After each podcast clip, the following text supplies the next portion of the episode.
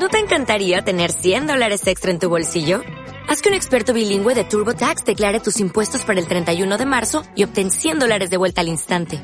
Porque no importa cuáles hayan sido tus logros del año pasado, TurboTax hace que cuenten. Obtén 100 dólares de vuelta y tus impuestos con 100% de precisión. Solo con Intuit TurboTax. Debes declarar para el 31 de marzo. Crédito solo aplicable al costo de la presentación federal con TurboTax Full Service. Oferta sujeta a cambios o cancelación en cualquier momento. Este es el podcast de Kazuma Bajo Cero. Kazuma Bajo Cero semanal.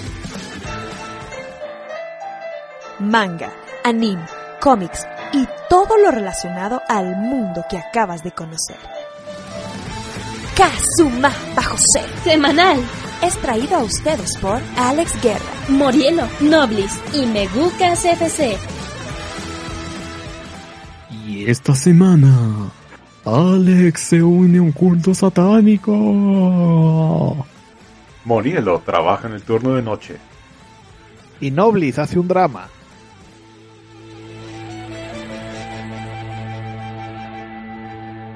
Bienvenidos nuevamente al podcast de Kazuma Bajo Cero semanal, trayendo todas las novedades de parte de este programa donde les garantizamos que no hay una garantía que respetar para que se la vayan a pasar muy bien. Y, sin más por un momento, vamos a introducir a lo que es a la Santísima Trinidad que está conformada por Alex. ¿Cómo te encuentras? Muy bien, aquí. Aquí. Mm, Perfecto. Y por otro lado tenemos a Noblis. Noblis, ¿cómo te encuentras hoy? Muy bien, muy bien. Mu- Muy encantado de estar aquí grabando y esperando que sin contratiempos. Muy bien, excelente. Pues ya saben, bienvenidos nuevamente. Venimos a discutir sobre noticias, venimos a discutir sobre lo que ha estado pasando y vaya que ha habido ah, bastante movimiento. Y antes de comenzar, pues ahora sí que lo que son los anuncios parroquiales, número uno, pues muchas gracias a los Patreons que siguen apoyando ahí en patreon.com diagonal mecucas fc, ah, que en este caso siguen siendo ah, Kike Kabuto, ¿verdad? Y Sí. Empresas Morielo. Sí, es que es así de todavía ando con el, con el tic de, de Oscar Urbina que de todos modos, o sea, ya aportó tanto que en retroactivo todavía le hacemos el, el, el saludo de Patreon no Patreon. Que nada más a ver si, es. Ah, que es como se le llama esa estrategia de retención, como cuando vas a cancelar tu plan de celular y allá te andan los del, los del centro telefónico de que no, no, mire, le vamos a dar más megas y le vamos a, a cobrar menos y todo eso. Así que eh, esta es táctica de retención para Patreons. Y eh, también vamos a mandar un saludo a Mike Santana, que nos hace mucho ruido allá en Twitter y que siempre nos anda dando como que sus comentarios y sus, sus micro reseñas en Twitter de cuando anda escuchando los programas. A- aunque a veces hace esas reseñas a medio programa, porque ya ves que andaba diciendo la otra vez que yo no estaba en el show, aquella vez que llegué como 40 minutos tarde. Y sí, ya yo decía, ah, caray. No, ¿Sabes qué? Como ese lo produje yo, creo. Sí tenía el miedo de no puse el audio de Murielo. Pero Y ahí estaba, es- estaba en ese trip de, sí, no puse el, no puse el audio de Murielo, ya valió. Con la reseña, así con, con- como se dice con la sinopsis de los silencios son los comentarios más informados en todo el programa. Exacto. Ok, muy bien, y ya, eh, y saben que, bueno, lamentablemente, mm, bueno, yo creo que esto va a estar disponible para el día 7 de octubre, que ahorita estamos grabando día 6, y fíjate que nada más con la nota rápida de que, pues, le mandamos un, le mandamos condolencias, que, que ya sabemos que no escuchan el programa, pero le mandamos condolencias a la familia de Eddie Van Halen, que se murió el día de hoy a, a causa de cáncer, 65 años, que, pues, es algo de edad, pero cómodamente Eddie pudo haber vivido otros 15, 20 años, eh, pero lamentablemente pues el cáncer cobra otra víctima más y el 2020 agrega otra raya al tigre a la gente maravillosa que nos ha alegrado la vida con su talento. Y pues lamentablemente ahora sí que tocamos Panamá en tu honor Eddie Van Halen y ahora sí que a su ritmo arrancamos con este Meca del Mame. ¡Ay, son demasiados enemigos! Necesitamos más velocidad para vencerlos. ¡Activen el mecha en breve! A ver si esto es de su talla. Y muy bien, bueno, ya pasando un poquito con las notas agridulces, pues igual vamos a estar abordando otras, pero vamos a estar hablando de cosas feas. Y yo, bueno, desde consenso general, pero yo quiero hablar con un experto para estas notas feas. Noblis, hubo tráiler, teaser, diagonal de Monster Hunter, ¿es correcto? Es correcto. Y bueno, acá entre nos, entre tú y yo, yo creo que tú eres mucho más, mucho mejor cazador, es un cazador más sazonado de lo que yo puedo ser, así que me interesaría más tu opinión de que ya sabíamos, o sea, desde kilómetros de distancia ya sabíamos cómo iba a estar esta película cuando veíamos quiénes estaban detrás de esto, pero pues de todos modos, la esperanza era lo último que moría y quisiera saber qué es lo que opinas al respecto de este teaser de Monster Hunter. Hablando de ya saber, pues ya sabíamos también que la película iba a ser un isekai, eh, este género tan de moda que ya llegó a Hollywood. Y yo espero que esta película sea un buen, un buen fanfic, un buen, este, eh, un, un, un capítulo Stargate, es lo que yo espero que esté Palomera porque no, no exijo nada más. Y de momento el monstruo que vimos, el Diablos, pues estaba bastante bien y tenía, eh, parece que se ripiaron el grito de, del juego y pues, ah, buenas actuaciones y ese tipo de cosas, no, ya, ya, ya, ya sabemos de dónde viene, viene de los mismos de la uh, saga de Resident Evil, Capcom parece estar muy feliz con eso y pues ojalá esté divertido. Uh, sí, mira, hasta su diseño de Diablo sí se ve bastante padre. Y otra vez digo que te o sea, la única cosa que me haría ver esa película, y todavía no, no estoy muy emocionado para ir al cine, pero sería ir a ver a Ron Perlman como este cazador ya veterano y todo eso. Bueno, ya ir al cine, o sea, no he ido a ver Tenet. No, yo tampoco. Que de hecho, entonces, por, por, esta película no rompería yo mis precauciones anti-COVID. No, o sea, olvídalo. Híjole, ¿sabes qué? Yo, de hecho, estoy a, estoy a nueve días de casi romper yo mis restricciones con, así, haciendo un paréntesis rápido con la película de Lupin the Third que va a llegar a Cinépolis. Es, es la única que sí me tiene que me está tentando mucho. Y de hecho tengo la película aquí en el disco duro de mi computadora. O sea, yo ya la bajé por, por el Netflix verde, pero eh, ir a verla al cine sí es algo que, que sí quiero aprovechar, solo que no sé. Pero bueno, cerrando paréntesis y regresando a Monster Hunter, entonces todavía no hay... Bueno, todavía sabemos que este año no sale y si tenemos suerte saldría hasta el próximo año, ¿cierto? Cierto, es de esas cosas que están enlatadas por lo mismo de que en Estados Unidos pues no hay cines, así que eh, pues ahí la tienen guardadita. De hecho, ya también dijeron que la película de, de Jurassic Park se retrasa hasta el 2022. Y, la de Batman, y la de Dune, y la que usted quiera. Sonic Picture ya dijo, no hay películas hasta que se pueda volver a los cines. Ninguna. Y que de hecho los cines, los cines en Estados Unidos se la están pasando del, eh, ahora sí, eh, que es inevitable tener que estar tocando siempre el tema del cochino COVID así en, en cada programa, pero por ejemplo, en Estados Unidos los cines ya han estado empezando a clausurarse, a cerrarse, que ya no les sale estar pagando la renta de los locales ni tener así a los empleados subsidiados para que puedan hacer esa clase de, sí, pues para mantenerlos ahí. Y directa o indirectamente esto va a afectar a pues aquí a lo que es aquí en México, porque pues caray, o sea, la industria del cine pues sí es fuerte, pero no tanto como en Estados Unidos.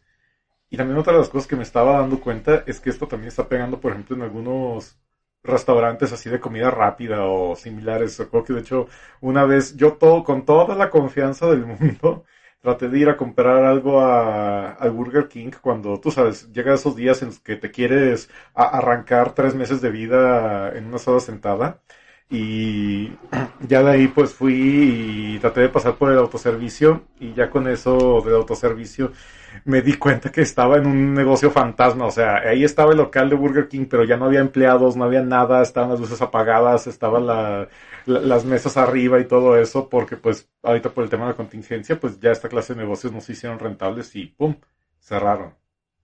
Y esto, bueno, indirectamente yo creo que mm, ya sabemos que ha habido algunos cines aquí en México que uh, ya han cerrado y es muy probable que este efecto se replique de manera más consistente porque pues otra vez estamos en este círculo vicioso donde la gente no quiere el cine porque es peligroso y porque no hay buena oferta de películas y los distribuidores no quieren poner películas en los cines porque no hay suficiente taquilla para poder recuperar las inversiones de sus producciones multimillonarias. Y no lo quieren sacar en stream porque ya vieron lo que le pasó a Disney. Sí, está muy raro. Fíjate que, haciendo un paréntesis, tengo un conocido que es escritor de de series de televisión y demás.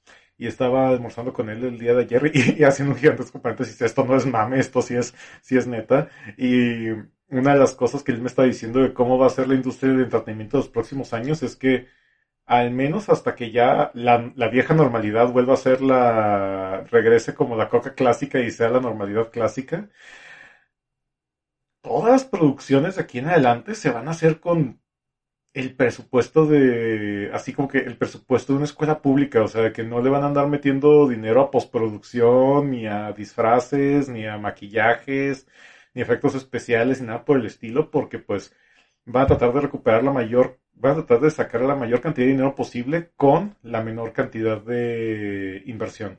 Y así que vamos a prepararnos porque ahora sí, si Marvel quiere seguir haciendo películas de Marvel, van a tener que estar, ahora sí yo creo que van a tener que retomar la idea de los Defenders para tratar de hacer producciones de súper bajo presupuesto, porque ahorita como que no va a salir viable hacer un nuevo Hulk o películas de Capi o, o de Thor o cosas por el estilo.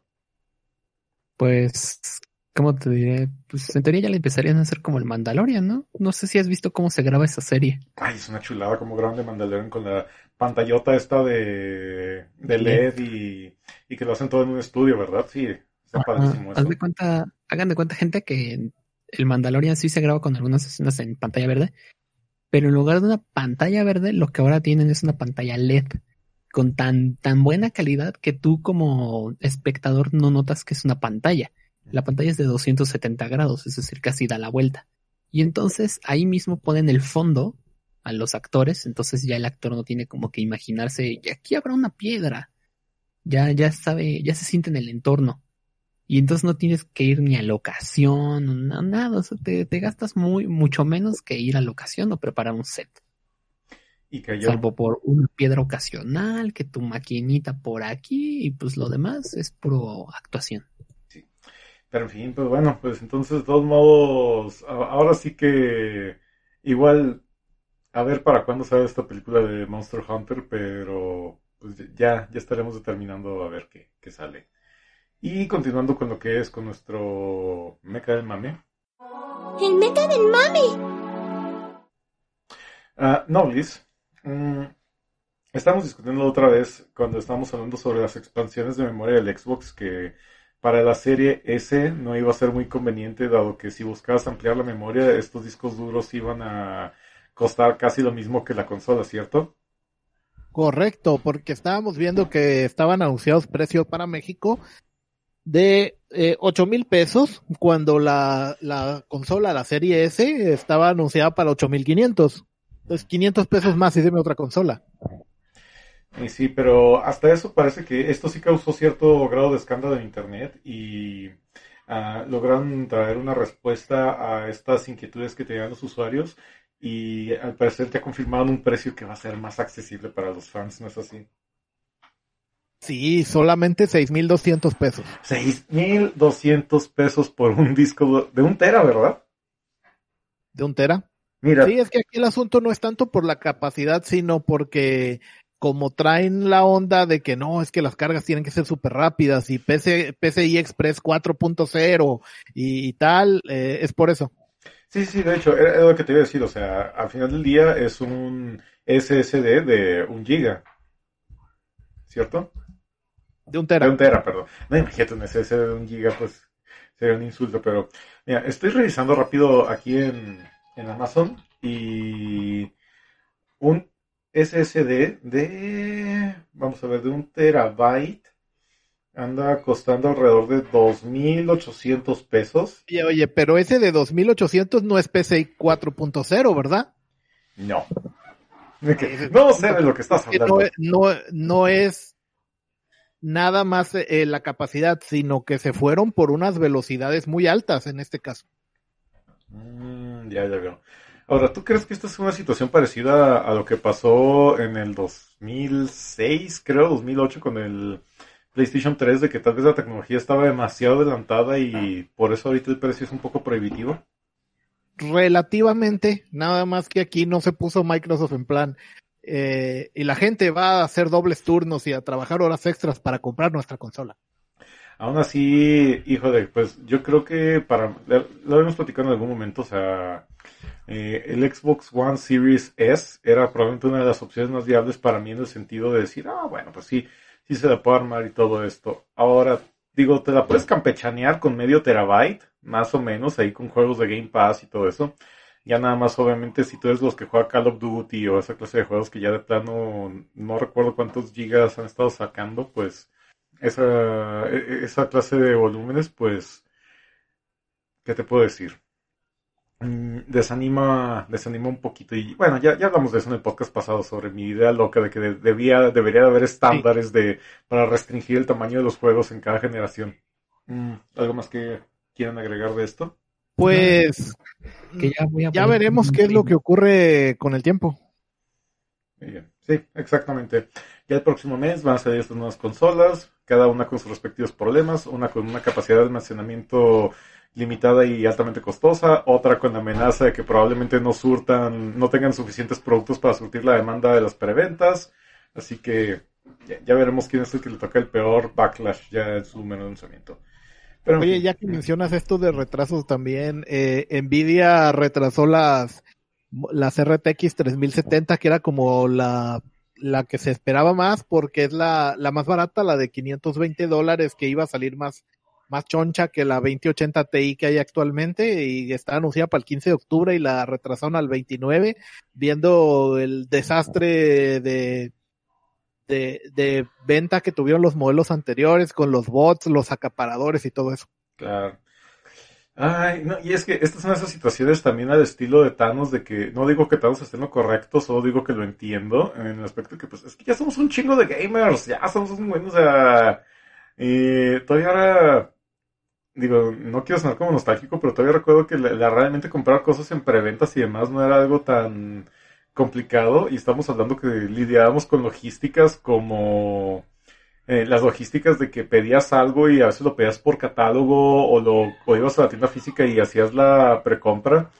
Así que pues, y todavía el hecho de que ya tengamos hoy en día algo como lo que sería Amazon y preventas en línea y que se supone que deberían de manejar los números más, que se puede decir, más acertados, pues ahora resulta que van a salir broncas mucho más cabronas para lo que es la entrega de, de las consolas, tarjetas de video y en este caso.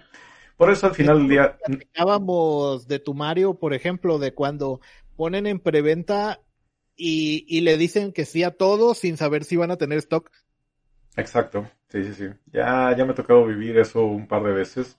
Y cu- curiosamente con juegos de Nintendo.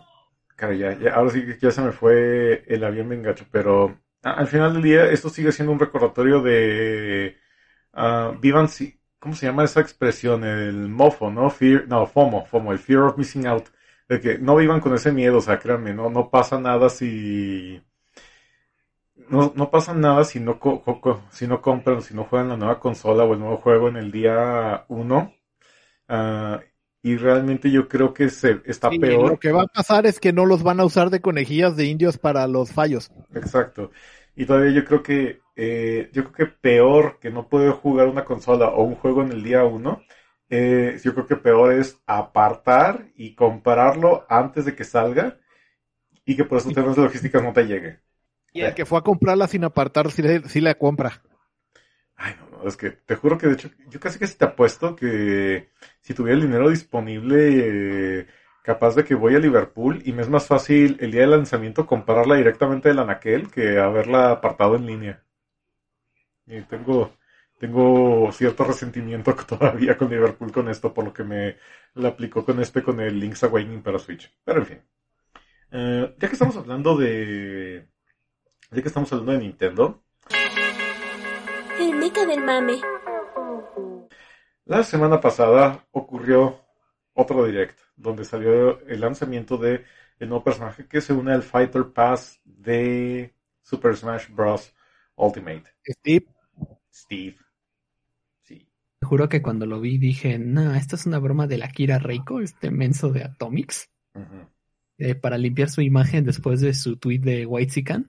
De, oh, no les gusta el crunch, entonces no vivan, güey. no sé si vieron primero lo del chasco de Akira con su tweet. Ah, de lo, de, de lo del crunch, pero cuando hablan con esto, con lo de que sí, Project Red ma- mandó a Crunch para terminar con... No lo vi, pero me lo imagino. Sí, pero era lo del crunch de CD Projekt Red para Cyberpunk 2077, ¿no? Que de hecho entonces- ya está en Gold, ya está, ya salió el disco, el disco master para producción de esa cosa. Pero en Sí, fin. Juanito Mano de Plata ya lo enseñó. Ujú. Ah, Y entonces este dije, no, pues seguro esta noticia se le está inventando la Akira para, para desviar la atención y que ya no piensen en su tweet todo Whitezican. Y no, resultó que era verdad. Y hasta el día de hoy sigo sin entender. ¿Sí es neta? en- ¿No en- es broma? a- ahora sí que usando el chiste de que tú tienes 15 años, ¿en serio te sorprende? O sea, yo cuando vi la nota, yo... No, no, no, o sea, no me sorprende que llegara porque Sakurai dijo en un momento, vamos a intentar meter a todos los que se puedan porque quizás sea la última vez que podamos. Lo que me sorprendió fue que fuera Steve, te juro pensé que iba a ser o cualquier otro mono menos el de Minecraft. No, pues, Y, y veía el tráiler tan bien hecho que decía, no, no sé si tiene nombre este efecto, creo que sí, de cuanto más te presentan pruebas verídicas, más dudas de la veracidad del, del argumento. terraplanismo. Digamos algo así, o sea, me sentía terraplanista, como de, es que está tan bien hecho que no se me hace que sea de verdad. Ah, Para mí que es un fan-made. no, fíjate que, o sea, yo en cuanto Un vi... muy trabajado. en cuanto vi la nota, me, o sea, llegué como, aspiré, o sea, respiré, y lo solté el suspiro así de, como de resignación, de que, y hay un momento en tu vida, que especialmente te lo digo a ti, Alex, que eres el más joven de nosotros, en el cual a veces te cuestionas sobre si realmente ya estás muy viejo para ciertas cosas, y el hecho de haber visto que Steve ya fue confirmado para Minecraft, ahí fue donde sentí ese, esa brecha, sí. Porque a mí lo personal Minecraft es un juego que a mí me, me vale gorro. O sea, intenté jugarlo una vez, no me llamó la atención y lo dejé por la paz. Sin embargo, estoy consciente de los logros que ha tenido Minecraft como juego. O sea, ha sido uno de los juegos más vendidos de la década pasada. Ha sido una máquina que ha estado imprimiendo dinero para Microsoft desde que lo compró. De hecho, empezó como un juego indie que se ganó el corazón de todo el mundo formó parte del imaginario colectivo de los niños, porque qué caray, o sea, ibas a las tiendas de juguetes, ves juguetes de Minecraft, ves niños en las convenciones con sus espaditas de, de diamante o de Dios sepa qué metales arman esas cosas ahí, ves que personajes como el Lenderman o el Creeper son ya cosas icónicas que son usadas como memes y demás. Hay, hay fiestas temáticas y piñatas así de, de niños de Minecraft, o sea, es aquí donde reconozco esta cosa pegó como martillo y penetró en la cultura popular. Y a pesar de que el hecho de que a mí no me interese no significa que no sea relevante. Y definitivamente, o sea, Minecraft fue, Minecraft es uno de los videojuegos más exitosos en los últimos 10 años. 10 años. Bueno, es que cumplió hace poco 10 años. O sea, sí, sí ha sido quizás el juego de, ¿cómo te diré? El juego que no sea de Nintendo de Sony más exitoso jamás. Quitando obviamente a franquicias establecidas como Mario, esas cosas. Es No, o el sea, juego más exitoso. Sí, o sea, se, abrió paso, así que todo, y digo, todo su éxito no es gratuito, o sea, tienes esa fórmula en la que, digo, básicamente es una versión digital de jugar con Legos mezclada con elementos de aventura y supervivencia y cosas así, así que pues, está, Y españoles. Está padre, o sea, está padre, no me hace clic a mí, pero reconozco que está padre, y por eso es cuando vi lo de Steve, donde reconocí que sí, sabes que aquí es donde ya surge, esta es para mí la brecha, la auténtica brecha generacional que existe entre los gamers que yo conozco y los otros gamers con los cuales no, no puedo conectar. Y te digo, realmente tiene todo el sentido del mundo que hayan metido a Steve de Minecraft al juego y que hayan tenido que pasar por todos los desafíos técnicos que implican, sobre todo que prácticamente tuvieron que rediseñar todos los escenarios para adaptarlos al modo de juego de este de Steve. Y pues al final del día lo hacen porque pues digo, poder jugar contra todos estos personajes icónicos de videojuegos utilizando a tu personaje favorito de este videojuego de Minecraft, pues sí desquitaría pagar ese Fighter Pass y al final del día es cuestión de negocios. O sea, ya nada más falta Crash, ¿no? Y tenemos al, todas las mascotas de las tres empresas, ¿no? Pues sí, digo, en cierto modo, por el hecho de que fue comprado por Microsoft, Steve sí se puede considerar una mascota de, de Microsoft, tienes razón.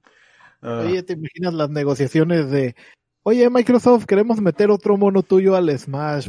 No, este, ¿nos prestas a Master Chief? Este, sabes que está ocupado ahorita, pero tengo el Steve, ¿te sirve? Sale. Así que te acepto Steve, pero solo si me dejas poner a Clippy como trofeo.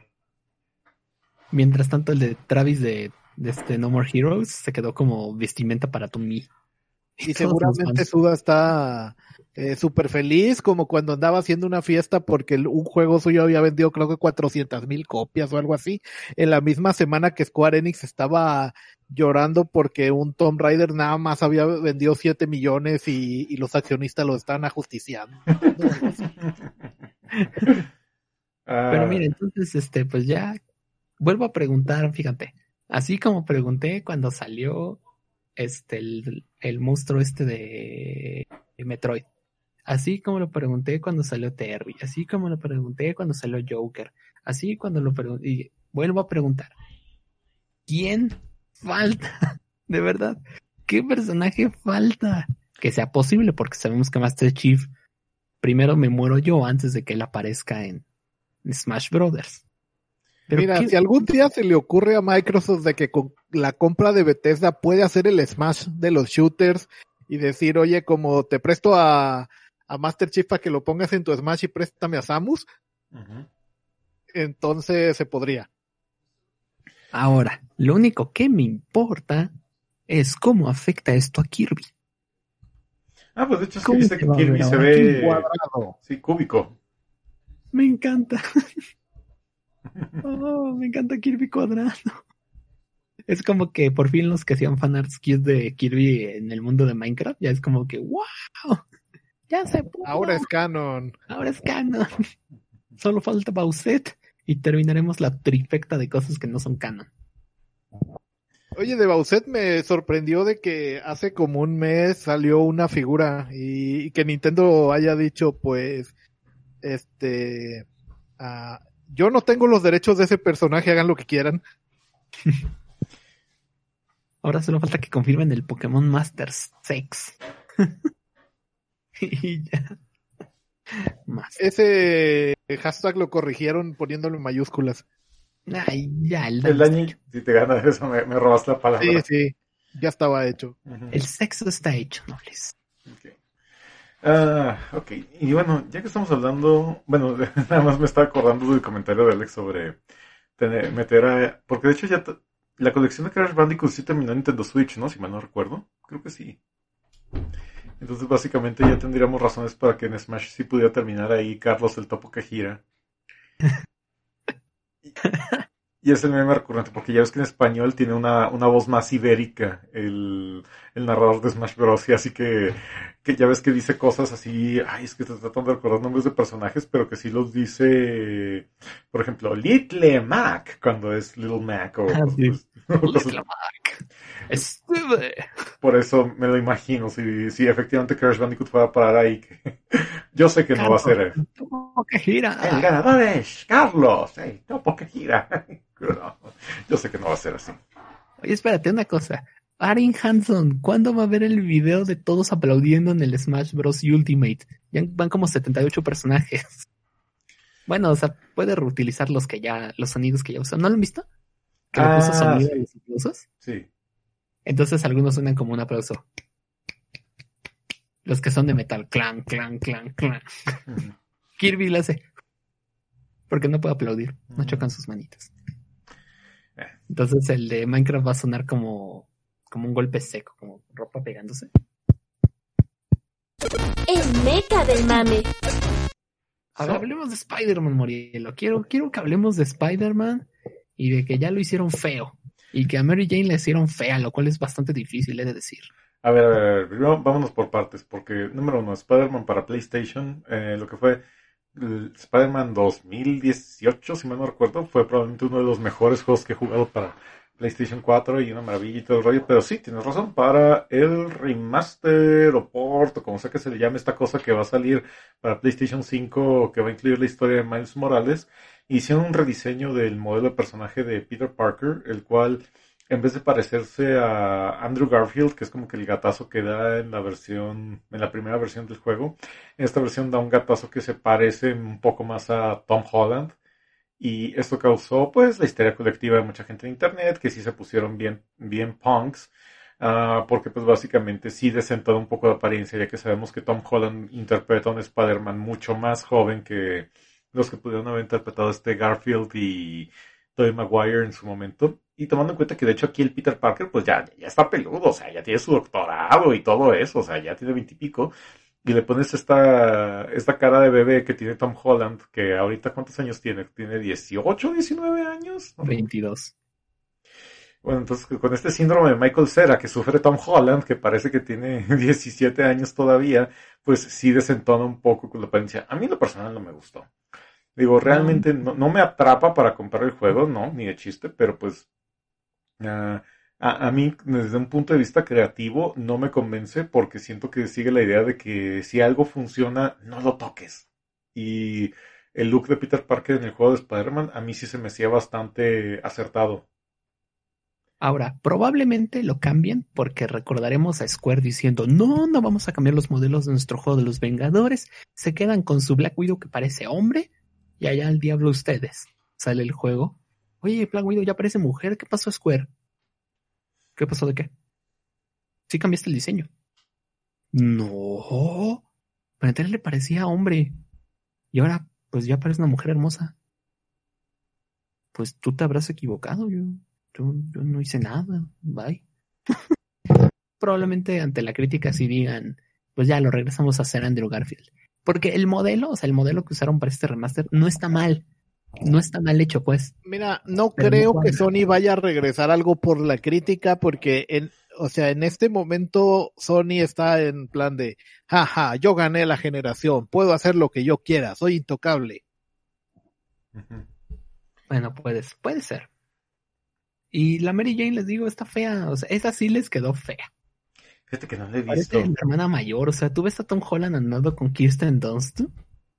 No, por, por alguna razón, es por la diferencia de edad. ¿Qué, tal? O sea, está, está muy mal. No, no, te digo, no, no he tenido oportunidad de ver el, diseño. En fin, este. Ah, lo que sí, crítica, crítica de verdad este, a este juego es que es un remaster y si lo compras y tú ya jugaste el primero, el del PlayStation 4, pues ya valiste, te toca jugar todo otra vez. No se actualiza tu progreso. Entonces, amiguitos, si usted compró el, el Spider-Man del PlayStation 4 y planea comprar el 5 y no hay forma de que cambie usted de decisión, pues tendrá que aguantarse a tener que jugarlo todo otra vez. Pues fíjate que yo no tendría tanto problema con eso, la verdad. Creo que en algún momento cuando lo jugué, o sea, yo lo admito que una de las cosas que me cansan de esta clase de juegos de superhéroes, como los sandbox, estilo, digamos, los juegos de Batman de la serie de Arkham, es por ejemplo hacer estas cosas como estar cazando los trofeos de acertijo y demás, como que se me hacen distracciones innecesarias. Pero con el de Spider-Man, como que lo integraron también el juego, que de hecho eh, prefería mejor estar haciendo submisiones antes de avanzar en la historia principal. Porque de plano se me hacía muy entretenido estar buscando, por ejemplo, las mochilas de Peter Parker, o estar cazando palomas, o estar haciendo las misiones de Taskmaster, o cosillas por ese estilo. Así que legítimamente yo no tendría problemas en volver a jugar ese juego otra vez. Y te lo dice alguien que que no, que difícilmente tiene el tiempo, tiene el tiempo para darse el lujo de volver a jugar otro juego más de una vez. Órale. Grandes palabras. Sí. Ok.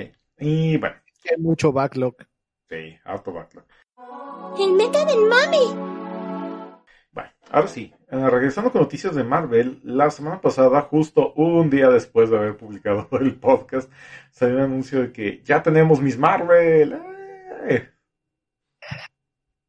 Y todos los sitios de internet usan la misma foto. ¿Notaron eso? Todo, todo sitio de internet y todo youtuber que habla de cómics usó la misma foto de Iman. ¿Iman qué? Can, can, Candian, algo así creo que es. Su nombre, perdón, no me lo aprendí. Y, sí, es Iman Belani. Iman Belani. Todos usan la misma imagen de Iman Belani. porque es creo que su primer papel ever. O sea, literalmente casi casi hicieron audiciones en, para la academia y, oye, esta niña sí se parece al, al personaje, véngase para acá. Ah, yo, yo creo que esto va a ser un escenario muy parecido a lo que fue, digamos, Daniel Radcliffe cuando lo, lo agarraron para hacer Harry Potter, de que dicen, necesitamos a alguien que dé el gatazo. Ya, o sea, e, e, está joven y está fresca y tiene potencial, ya le enseñamos a actuar sobre la marcha la metemos a un curso relámpago durante la producción o, qué sé yo para que sepa actuar, que también sea, seamos francos. O sea, creo que esto va a ser para una serie de televisión de Miss Marvel. Las series de televisión no demandan una capacidad actoral tan, tan recia como pudiera ser las películas. Así que ya te dan y por el hecho de que son producciones de tan bajo presupuesto y que no, no requieren un, un crew, no, no requieren un, un, equipo de producción tan grande, sí te puedes dar el lujo de estar haciendo tomas y tomas y tomas hasta que quede bien o, o te, da oportunidad de, de, aplicar ciertas mañas que como que con el cine no puedes hacerle.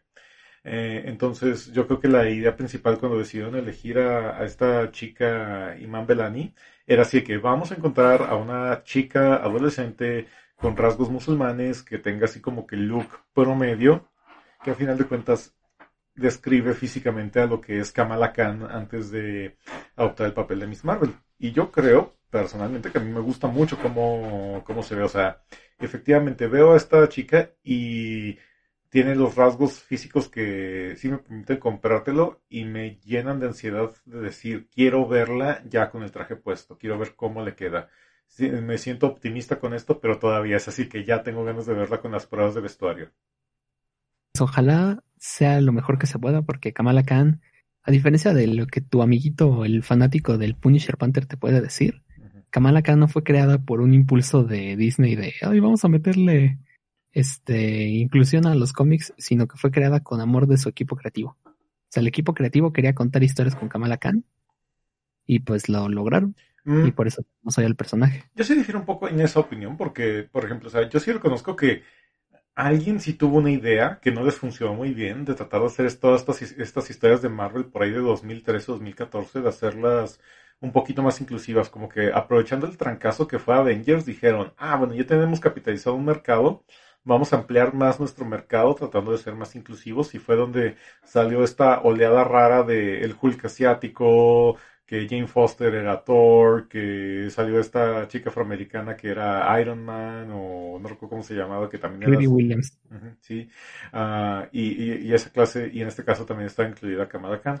Y en este sí, caso... pero esas que mencionabas antes, ninguna salió bien. Eh, de hecho, sí, la, la Thor femenina sí salió bien librada, tan es así que la próxima película de Thor se trata de eso. Justamente, sí, te voy a decir, o sea, eso es lo que me refiero, o sea, lanzaron un montón de chicos a la pared, y muchos fracasaron de manera espantosa, pero hubo un par que sí pegaron padre, que como dijo Alex, estaba Jane Foster como Thor, y por otro lado, pues este Kamala Khan, porque sí tuvo un equipo creativo muy bueno que supo trabajar en la historia. Amaba la historia, o sea, se comprometieron con el, con el concepto, o sea, no, ¿cómo te diré? Por mucho que Disney les hubiera dicho, ah, mira, ahí les encargo que sean inclusivos y metan a todos los demográficos que puedan, muchos equipos creativos en ese entonces, como por ejemplo el que se el que tenía por trabajo hacer el Hulk asiático, se notaba que no les interesaba y no querían. O sea, era como de, no, pero queremos a Bruce Banner. Bruce Banner se murió. Y háganle como quieran. Y meten a Amadeus Choa no sé cómo. Mientras que este con Kamala Khan y incluso con Jane Foster, aunque fuera de imposición, Jason Aaron, el escritor de esa serie, como que dijo, bueno, ¿y cómo me lo puedo tomar en serio? ¿Cómo puedo hacer que esto sea más interesante? Y se le ocurrió contar una metáfora de la despedida de dejar ir, de la pérdida, porque Jane Foster tenía cáncer, no es spoiler, de eso se trata. Y entonces, a partir de eso, pues creó una historia, mientras que la de Kamala Khan fue la aceptación, o sea, eran conceptos que sí querían contar, a diferencia del Hulk asiático que era de, güey, es cool, ser Hulk es cool. ¿Qué onda con esos problemas de Bruce Banner que tiene ahí mentales y el trauma con su papá que golpeaba a su Era el meme de, o sea, muy bien, Bruce Banner es Hulk, pero siempre hay un asiático que lo hace mejor que tú. Bro, do you even Hulk? O sea, o sea esa, esa temática era la de Bro, do you even Hulk? Mientras que, por ejemplo, el Capi América, que era Sam Wilson, pues las historias no estaban buenas, pero el concepto era interesante, pero lo escribieron mal. Y lo de Iron Man fue porque, oigan, este, estamos escribiendo que Iron Man está muriendo. ¿Qué hacemos? Mételo a una niña morena. ¿Ah, sí?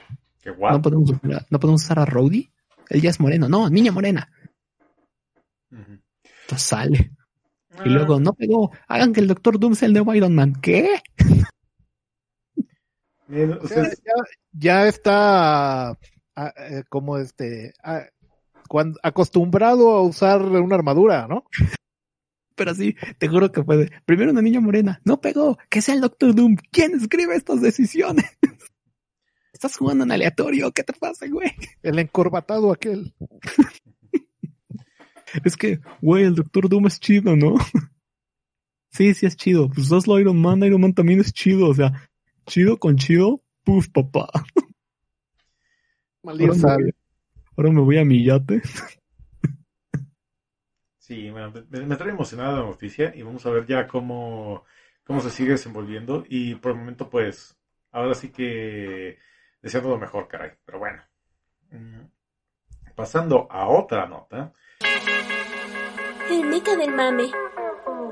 ah, ya hablando también de llamadas de reparto y de elenco, Netflix ah, ya anunció su reparto para lo que es su adaptación de Resident Evil con los chicos Wesker. Así que cazando, cazando zombies en Ciudad, en Ciudad Raccoon.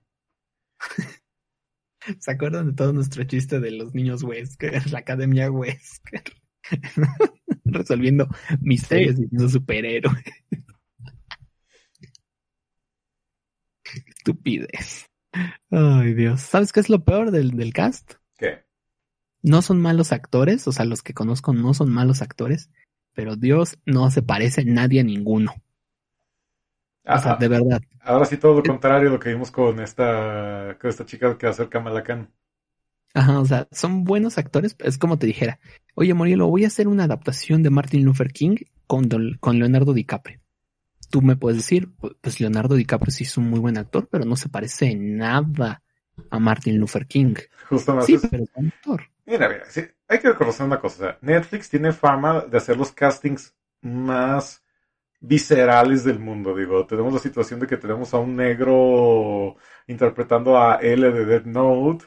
ah, tenemos a Henry Cavill interpretando a Sherlock Holmes. O sea, así que Este no, perdón. Henry eh. Pequeño eh, paréntesis, me gustó mucho un meme que vi de Henry Cavill haciendo de Sherlock Holmes que decía, eh, lo ponían junto con este eh, Robert Downey Jr. y este. Robert Downey Jr. y sí, y el, otro inglés, este, ah, sí. Sí, que ponían ahí de, eh, este, muere siendo un héroe o vive lo suficiente para ser Sherlock Holmes. Ahora, si algún día Henry Cavill llega al universo Marvel, ¿se imaginan? Podríamos tener a tres Sherlocks al mismo tiempo. Es más, podríamos tener tres Sherlocks y los tres Watson. Porque de hecho los tres, los dos Sherlock y los dos Watson, Watson están en el universo Marvel. Martin Ah. Freeman y Jude Law. Ah, sí, cierto, Jude Law, tienes razón. Lo único malo es que pues ya ven que, que Tony tronó los deditos y pues nos dejó aquí. Chale. Bueno, pues ahí te va.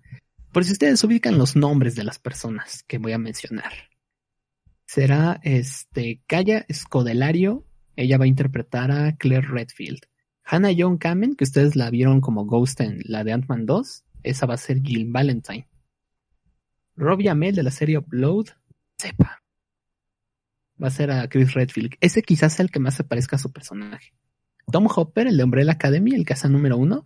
Ese va a ser Wesker. Ok. Alguien le hizo Photoshop con lentes de sol y medio da el gatazo. Entonces, pero ese cuate no lo ubico con el cuerpo bien, sino con su cuerpote de hombre de la academia. Este, Avan Yogia de Zombieland, este, va a ser a Leon S. Kennedy. Y Neil McDonough de Yellowstone será William Birkin. Birkin, qué apellido tan chistoso. Birkin. Ahorita les mando a ustedes el cast y me dicen qué les parece. Correcto. Lo que no sé si sí liberaron la trama.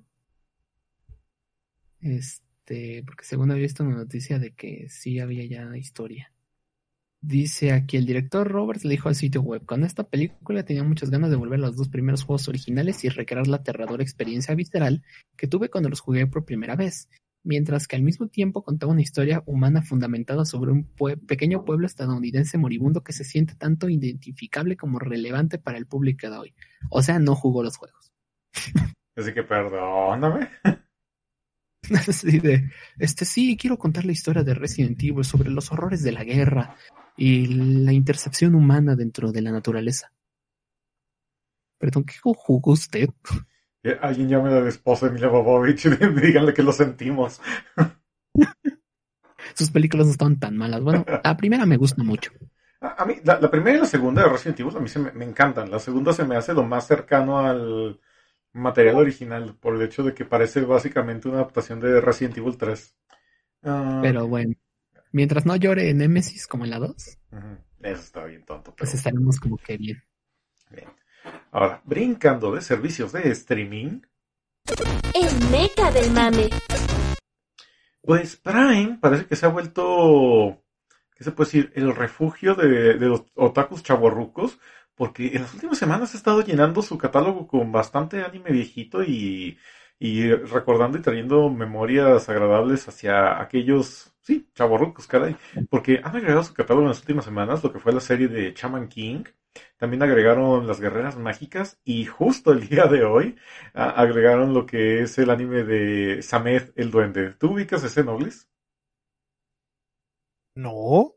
No, uh, uh, no, o sea, ahora sí que acaba de señalar, o sea, yo vi Samed el Duende cuando yo tenía como cinco, seis años más o menos, que pues es básicamente la historia de tres niños que se encuentran en lo que parece ser, no, no es como que un terreno baldío, o sí, pero se encuentran a este duende mágico que se llama Samed y básicamente, imagínate la premisa de los padrinos mágicos, pero hecha en anime y 20 años antes. O sea, el duende les concede deseos y normalmente se divierten con los deseos, pero los deseos les terminan saliendo por la culata a los niños y pues ya los terminan cancelando y terminan aprendiendo una lección. Eso es O sea, lo Doraemon. Sí, ándale, por eso tirada así como que estilo Doraemon. Eh, aunque también te lo digo, mis recuerdos están muy nublados porque hacía, hace muchos años que no veo esta serie. Lo único que recuerdo es que al duende este le encanta comer llantas. Eh, no, no me preguntes por qué, pero ah, ahora sí que Netflix como que se supo ir en una dirección de como que atender al público mayor de edad nostálgico y sí ha estado trayendo algunos títulos de anime bastante padres. Y me llamó mucho en, especi- en especial la atención lo de la inclusión de las guerreras mágicas, tomando en cuenta que, dándome de topes con la pared, este había sido uno de los anuncios más fuertes que había tenido Beat Me, este canal de, supuestamente de anime de Televisa. Eh, No, es el canal del chavo animado. Exactamente ese. El único del que tienen derechos porque acuérdense que Televisa ya perdió los derechos del chavo. Bueno, de todo lo de Chespirito. Así que me llamó, me llamó en especial la atención y nada más ahora sí que quería agregar que pues ahí se encuentra en Prime para su, para su agasaje. A ver, Morielo Noblis. Ahí les va una controversia con doble Z. Ya, ya no tenemos la. Bueno, sí tengo la cortinilla. No sé si Morielo la quiera, pero imagínense que sonó aquí la de controversia.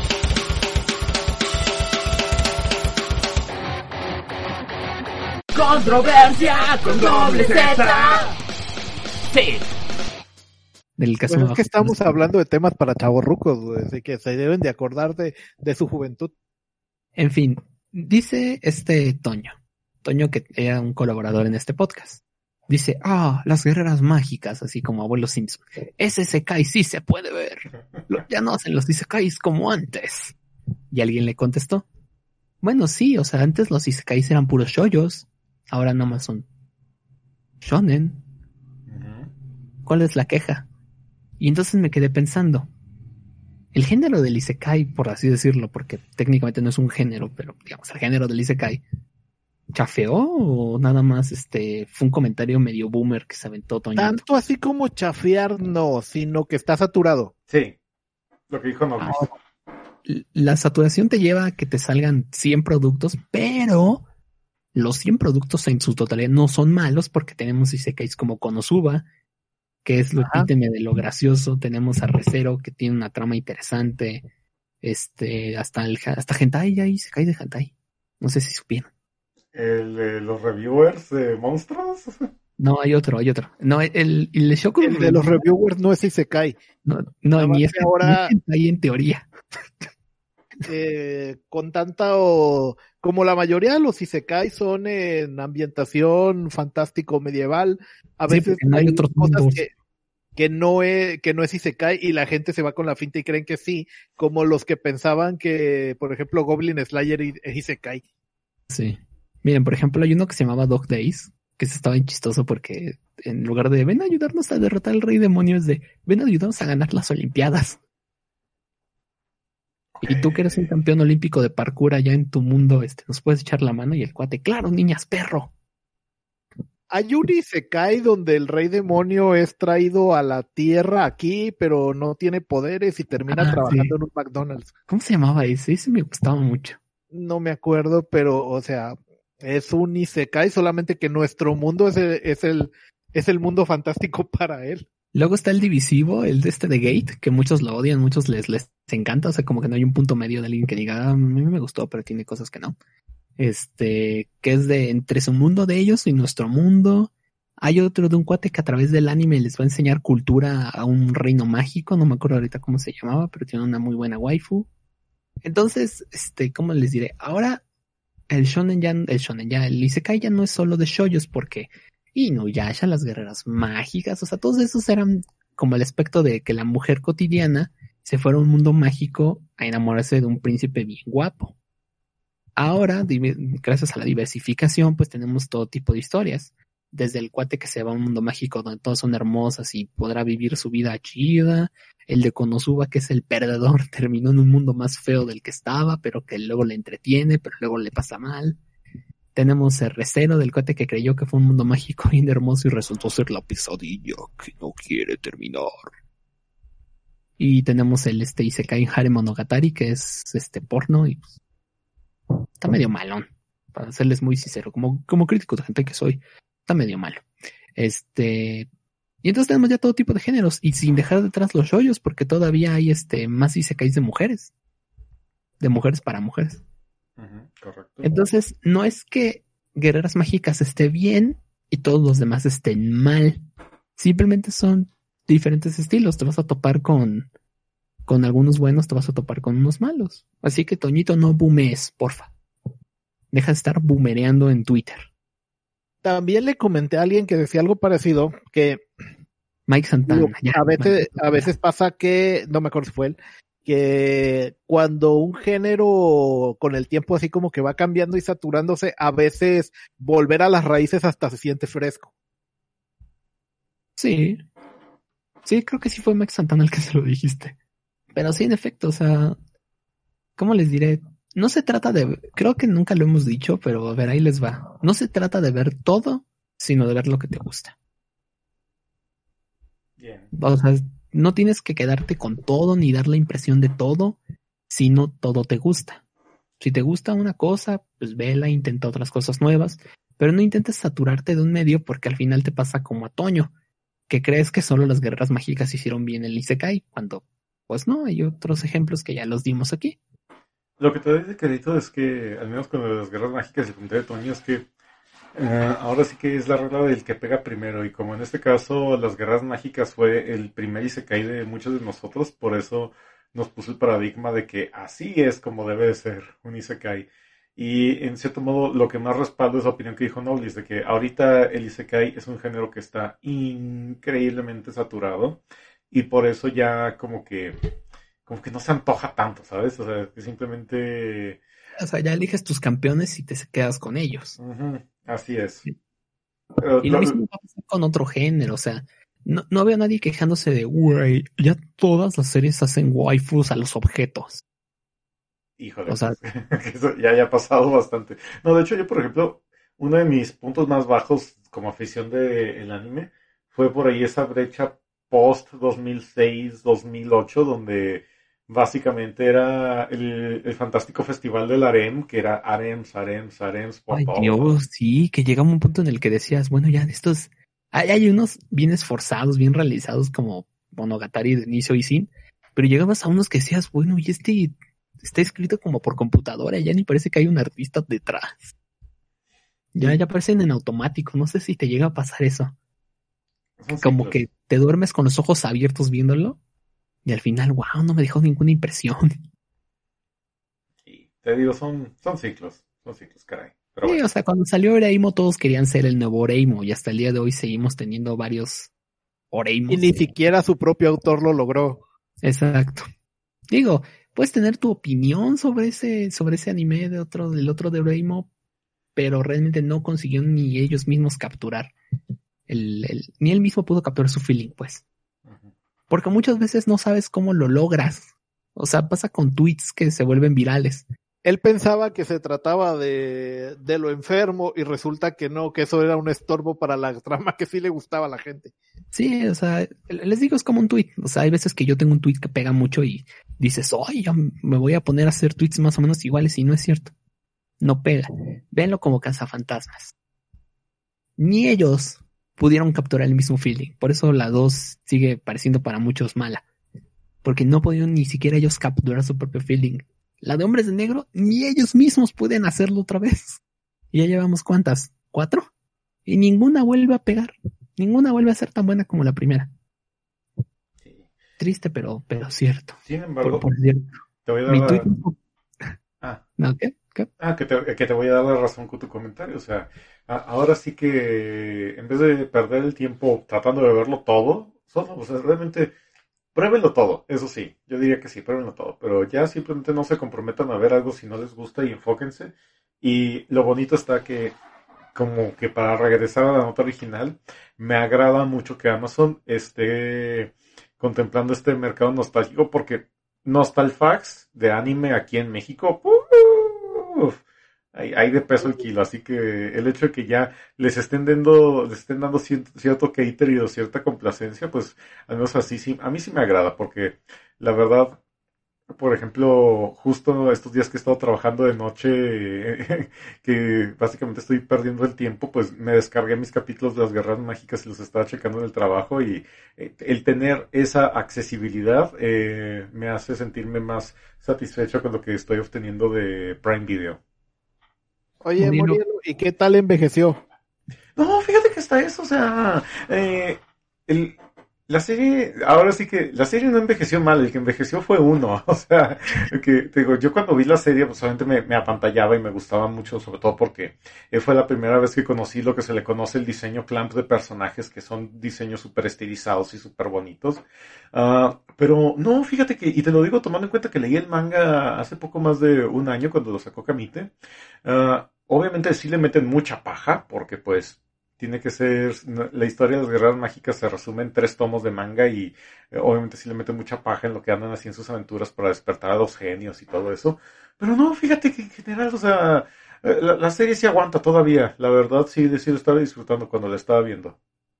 Oye, y hablando de anime y chavo ruquiza, esta temporada de otoño de anime viene bien ruda en este aspecto porque ya empezó el Inuyasha Shippuden Ujú. y también ya, empe- eh, ya empezó las aventuras de Fly, de Fly Remake. Me gustó mucho. Digo, Oigan, sí, quería preguntarles, esa es otra controversia con doble Z, ¿qué les pareció? ¿quién va Bien. primero? Tú, tú vas primero, Noblis. ¿Ustedes que sí lo vieron? A ver, díganme, ¿qué les pareció? Bien, bien, bien. Excepto ahí hay gente que está así como, eh, no quiero mi open y mi ending, pero... ah, eh, sí. Ugh. Sí, Ya, o sea, quitando eso, eh, no hay quejas en todo lo demás. Sí, la producción del capítulo está bien. Ahora, si por ejemplo, digamos, Alex, que tú, tú no has visto Fly, ¿verdad? Si mal no recuerdo. No, nunca lo he visto. No, o sea, si tú ves Fly el primer capítulo, como que realmente no te va a volar la cabeza, porque siendo francos, o sea, eh, la historia de las aventuras de Fly no empieza a agarrar vuelo hasta por ahí del cuarto, quinto capítulo, que es cuando aparece el maestro Avan y ya que empieza a agarrar vuelo. O sea, los primeros dos, tres capítulos son como que para que te vayas familiarizando con, con Fly y con su, con el asunto del emblema del dragón y todo esto de lo de, eh, para meterte en el lore de lo que es el mundo de Dragon Quest, por decirlo así. Así que el primer capítulo tal vez no te vuele mucho la cabeza, pero ya cuando llegas a la parte donde realmente ya eh, empieza la pelea contra, ah, contra el rey, de- el rey Van, ahí es donde em- empieza a agarrar ritmo y la historia empieza, ahora sí le crece la barba y, y empieza a darle con todo. Estoy de acuerdo con lo que dice Noblis, de que la verdad a mí me, también se me hizo medio incómodo lo de la controversia esta de que pues no les gustaba el opening, pero también en este caso cualquier persona que tenga un problema con el opening de Fly y que diga que prefiere el opening clásico, los invito abiertamente a que escuchen el opening clásico de Fly en japonés y se van a dar cuenta que de hecho, o sea, el hecho de que el opening en español suene tan padre fue suerte, porque escuchas el opening en japonés y está como que bien insípido, o sea, te da enten eh, entiendes perfectamente por qué decidieron hacer una nueva canción del opening. Así, el opening en, en japonés Fly es bien chido, le echa ganas, cabello puntiagudo. Mm, no, es que sí, obviamente sí siguen toda la entonación. Pero hijos de su... Pero, obviamente sigue toda la entonación y toda la lírica, pero como que no le echan tanta pasión como el que hace el doblaje latino, así que por eso te digo, va. Y creo que tú estabas, Noblis, o no recuerdo cuando le estaba comentando este coreano en Twitter, o creo que fue como ex no me acuerdo que yo dije, o sea, si me dieran la oportunidad de decir, ah, vas a tener un nuevo anime de Fly, pero a cambio de eso tienes que despedirte del opening clásico, yo el opening clásico lo mando por un tubo así sin pensarlo dos veces. Fácil. Por supuesto, especialmente porque es la oportunidad de que por fin acabe la historia, porque el trauma de muchos es que, que se quedó en un continuará como si hubiera habido, como si estuvieran planeando hacer una segunda temporada que nunca pasó. Que nunca pasó. Y no, pues te digo, por el momento yo estoy satisfecho. Ahora, por otro lado, con lo que es lo que mencionabas, el Inuyasha Shippuden, mm, yo no sé mucho de Inuyasha, la verdad, no, no he visto Inuyasha, esa sí, esa serie sí me pasó de noche. Eh, pero creo que la respuesta en general de los fans fue relativamente satisfactoria, parece que están felices, no he visto mucho odio en redes sociales. De hecho, No, no, no, es más bien el morbo de, de ver eh, eh, a quién se dio a, Se- a Sesshomaru, es lo que andan comentando muchas. Ah, sí. Who, fuck, who the fuck fucks es Shumaru? Who the fuck? No, lo, que, lo, lo que yo he visto son críticas, pero a, a, a Boruto. O sea, viendo a este Inuyasha dicen, bueno, Boruto, ¿tú por qué no pudiste ser así? Rayo, te odio. Ay, pero en fin. Ok, bueno, entonces ya con eso. Ahora sí que esta ha sido una semana muy bonita para la chaburruquiza, eh, entre comillas, porque también ya para cerrar con nuestras notas, algo que sí le afectó, y no solo a chaburruquiza, sino en general a toda la comunidad latinoamericana y monera de todas las clases y niveles sociales, la semana pasada El meca del mami. Kino, eh, el caricaturista conocido obviamente por su obra más representativa en Latino- Latinoamérica, que fue Mafalda, falleció ya a sus, ¿cuántos fue? 85 años, si mal no recuerdo. Ah, pero pues, obviamente a través de una serie de complicaciones, pues porque, siendo francos, pues ya tenía edad el señor. Ah, y pues sí, fue una pérdida súper fuerte y súper lamentable para toda la comunidad y otra vez para toda Latinoamérica, porque pues eh, en cierto, en mayor o menor medida, yo pudiera decir con toda comodidad que más del 90% de Latinoamérica se llevó, se ha topado en su vida con una tira de Mafalda. Y lo padre de las tiras de Mafalda es que obviamente con su muerte salieron a relucir un montón de tiras de esta obra que data de los 60, 70 y todavía te das cuenta que tan buena era la forma en la que Kino escribía estas historietas que todavía varias, si no es que la inmensa mayoría de sus historietas, los temas que toca son muy relevantes aún en pleno 2020. Bueno, es cierto. La verdad sí me parece muy acertado. Este, ah, ¿cómo podríamos, cómo podríamos terminar esto, morirlo si no es recordando momentos muy interesantes de Kino que de hecho leí una nota hace poco de las mentiras de Mafalda, que cuando vino aquí a México este Trino y Rius platicaron con él y Trino le preguntó, oye, ¿sí es cierto que a Mafalda la mató un camión de sopa? y Kino, güey, ¿qué pedo? Ah, ¿Quién te sí. dijo? Y de, pues yo lo vi en una tira, eso es falso, ah, no manches, te la creíste, vato, también te creíste a Oliver sin piernas, ¿verdad? sí, esa fue una de las primeras creepypastas que hubo. Y luego la otra era de que Mafalda era pañuelo azul, es decir, provida, Ay, y Kino fue el primero en decir, güey. Sí que se nota que ustedes no leyeron Mafalda, hijos de su... Mafalda sería pañuelo verde desde siempre. perros. Ay, pero en fin, pues ahora sí que descanse en paz, Kino, y pues igual, ahorita ya habrá que... eh, siempre este sí es un pretexto para estar revisitando sus tiras y otras pues para que vean que la verdad está muy... Envejecen, es lo peor de todo, no envejecen esas tiras. Es increíble, o sea, Mafalda dejó de hacerse en los setentas y los problemas siguen siendo los mismos.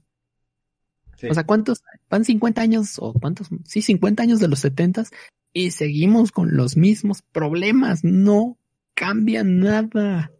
Ujú. Seguimos atrapados por los mismos conceptos cuasi redundantes que acaban con nuestras sensaciones emocionales, nuestros conflictos existenciales, laborales, políticos, sociogeológicos. Qué triste. Súper razonado. Pero en fin, ahora sí que Kino, descanse en paz. Y bueno, pues ya como recomendorama, antes del recomendorama, pues otra vez es eso, sí, chéquense sus tiras, si pueden consíguense alguno de sus libros y todo, créanme que siempre tener un libro de Kino es una adición muy, muy valiosa a su biblioteca particular. Pero bueno, vamos a un corte y regresamos con el recomendorama.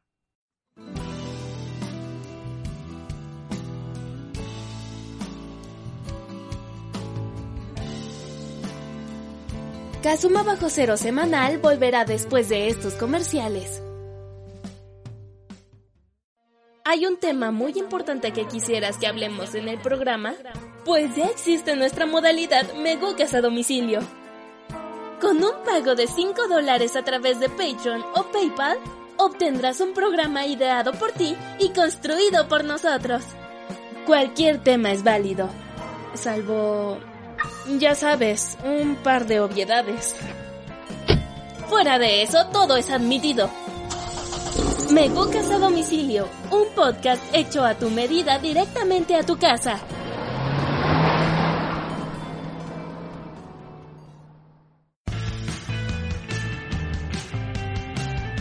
Esto es Recomendorama, la sección que se autoexplica.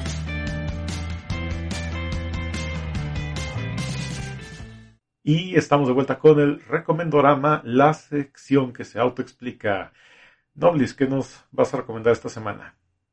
La semana pasada salió ya la última actualización que va a haber de Monster Hunter World para eh, pues todas las plataformas que está Xbox, PlayStation, PC, en la que ya liberaron el último monstruo grande que va a haber, el Fatalis, todos los eventos, así que esa gente que diga, no, yo me compro los juegos hasta que ya esté completo, ahora es el momento, o si usted ya lo tenía pero estaba por ahí empolvado, es buen momento para darle una nueva vida, así que le recomiendo que vaya a Monster Hunter y trate de cazar un Fatalis.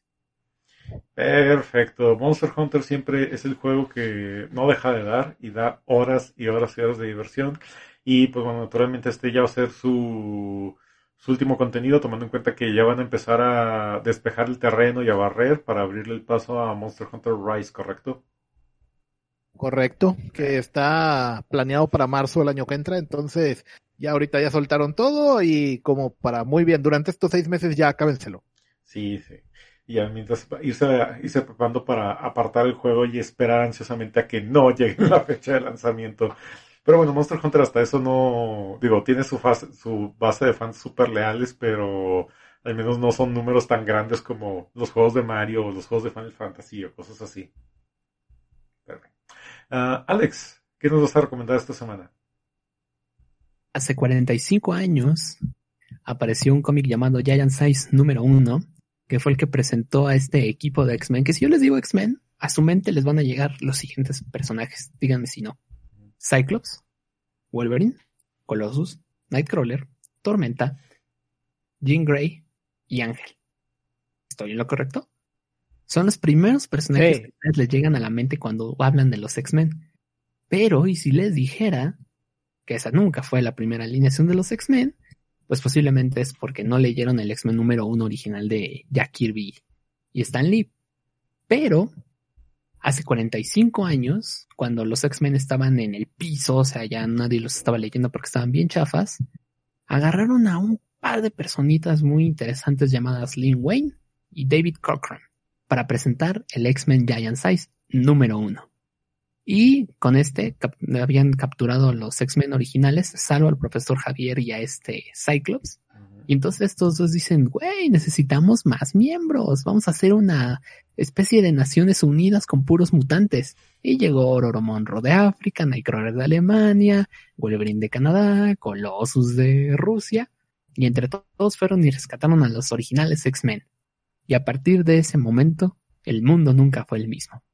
45 años después al día de hoy, acaban de hacer el Giant Size X-Men Tribute to Win and Cockrum número 1, que es básicamente un como un disco de tributo, hagan de cuenta. No sé si ubican el de Queen, que hicieron Phobia, Alex Intec, este, Molotov y estos monos. Cada página está hecha por un artista diferente, pero siempre respetando que se planteó en la página original del X-Men número 1. Ahora, si usted nunca ha leído el X-Men número 1, el Giant Size, le recomiendo que lea primero el original y luego ya se mete este tributo. No todas las páginas del tributo están chidas porque, de nuevo, usando de símil el disco tributo de Queen, solo la canción de Molotov está chida. Y todas las demás, pues, la de Fobia ahí está más o menos. Y la de Alex Inte, que esa sí está horrible. Esa sí no la lean. El que diga, esa sí no la escuchen, está bien chapa su canción de ¿Cuáles los impulsos sobre mí? No me acuerdo. Bueno, entonces lean el Giant Size X-Men número uno, el clásico de Lin y David Hilcrom, para que entiendan dónde dio ese giro los X-Men. Dónde los X-Men pasaron de ser una rareza ahí a volverse el fenómeno mediático que soy, que ha spameado 12 películas, una serie de animación increíble, otra serie de animación que estuvo bien, otra serie de animación que casi nadie peló, videojuegos, más cómics que impulsó la carrera de Hugh Jackman y que y que hizo los nuevos mutantes. Sí, porque también hay momentos tristes en la historia de los X-Men. Esa es mi recomendación de hoy, porque ahora estoy leyendo más cómics, amigos. Entonces lean el Giant Size X-Men número uno, el original. Sé que hay cosas que a lo mejor Kike Kabuto dice, ay no, es que esto ya estoy, soy muy joven para leer esto. Tengo 35, me faltan como 10 años. Pero se entiende básicamente como un punto de, inicio, inclusive teniendo como trama rescatar al equipo anterior. Entonces, si pueden, chequenlo. No se van a arrepentir. Es de los mejores cómics de su época. De su época en el género de superhéroes, por supuesto. Perfecto. Muy, muy, muy, muy bien. Ah, fíjate que ahora yo creo que en este pues este recomendará, pues yo ahora sí, yo soy el que llegó con el morral vacío, porque no tengo exactamente mucho que aportar. Uh, nada, porque ahora sí que el recomendorama no tanto es lo que mencioné de que he estado jugando este, todo este último fin de semana Super Mario Bros. 35, que es este juego de temporal, de temporada que va a estar disponible hasta marzo, donde junto con otros 34 jugadores vas a estar jugando carreras de Mario Bros. a ver quién termina coronándose campeón y estás navegando por los diferentes niveles y mientras matas enemigos le estás mandando los fantasmas de estos enemigos a tus rivales, vas juntando tiempo mientras vas acumulando ítems, con las monedas puedes comprar uh, cosas que te ayudan a abrirte el paso por esta clase de niveles y al final pues solo uno sobrevive. Y Ahora sí, yo creo que este ha sido uno de los juegos en los que más me he ubicado en mi elemento, porque lo que fue el Mario Bros. de Nintendo ha sido uno de los juegos que más he jugado, así que mi memoria muscular despertó y creo que después del décimo intento logré quedar un par de veces en primer lugar. Uh, y ya eh, esa clase de satisfacción que me da sí me mantuvo muy picado, pero sí lo reconozco que esta cosa más bien eh, está recomendada para aquellos que sí dedicaron, igual que yo, ridículas cantidades de horas jugando Mario Bros. en el Nintendo. Pero bien. Yo creo que ya con eso entonces le damos carpetazo y terminamos con un capítulo más de Kazuma Bajo Cero Semanal. Qué bueno que nos sigan escuchando, qué bueno que nos sigan apoyando, qué bueno que nos estén dando sus comentarios en redes sociales. Saben que pues siempre se agradece cuando nos recomiendan, nos retuitean y todo eso. Y pues pueden contactarnos a través de nuestras diferentes opciones. Alex, ¿a ti dónde te encuentran para ah. hablar más de cómics? Arroba Gunsmith Alex en Twitter y sweatersweater.xyz. Noticia, gente. Se acaba Kazuma Bajo Cero semanal, sí.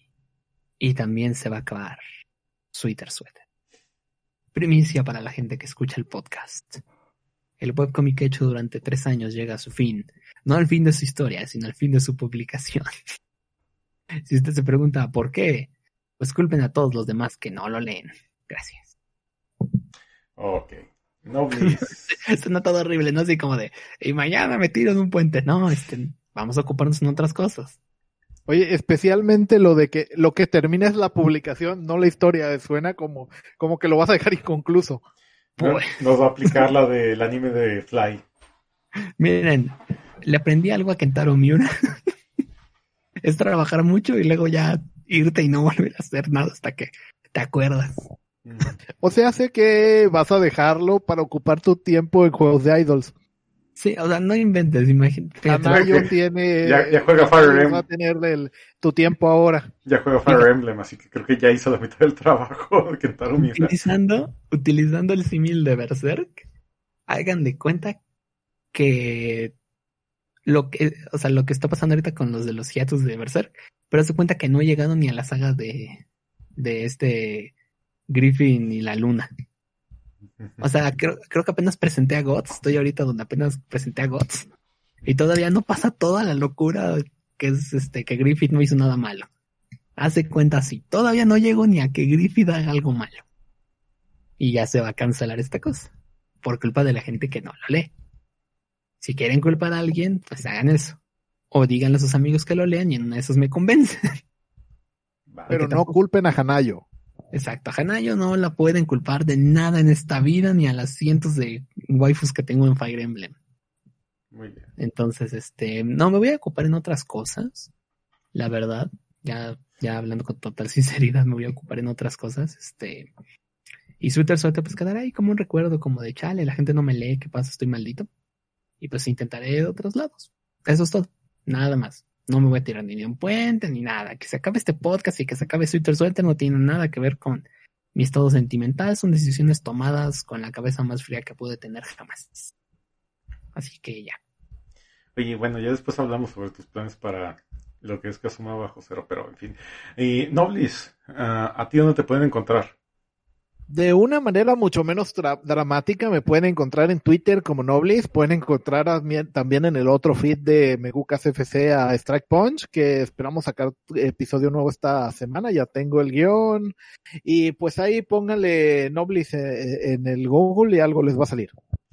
Perfecto. Y a un servidor lo encuentran en Twitter como arroba morielo. Y también pueden escucharme en elcrapcast.com. Y pues bueno, ya la semana pasada no tuvimos oportunidad de grabar, pero esperemos retomar los hábitos esta semana. Nuevamente, gracias por acompañarnos. Ojalá que tengan una excelente semana. Y nos seguimos escuchando mm, nuevamente a través de... Mañana. Vas a decir mañana. Sí, nos vamos a estar, nos seguimos escuchando nuevamente a través de Casuma Bajo Cero Semanal, el podcast, donde la garantía no está, No está garantizada. Hasta aquí esta emisión de Kazuma Bajo Cero semanal. Recuerda que estamos en Spotify, iBox y iTunes. En todas como Bajo Cero. También puedes seguirnos en Twitter, darnos un like en Facebook y apoyarnos monetariamente en Patreon. En todas estamos como Megucas FC. Gracias por escuchar. Locución Nancy 3V. Producción Morielo. Esta fue una producción de Megucas FC. Podcast y videos con efectos de sonido y queso.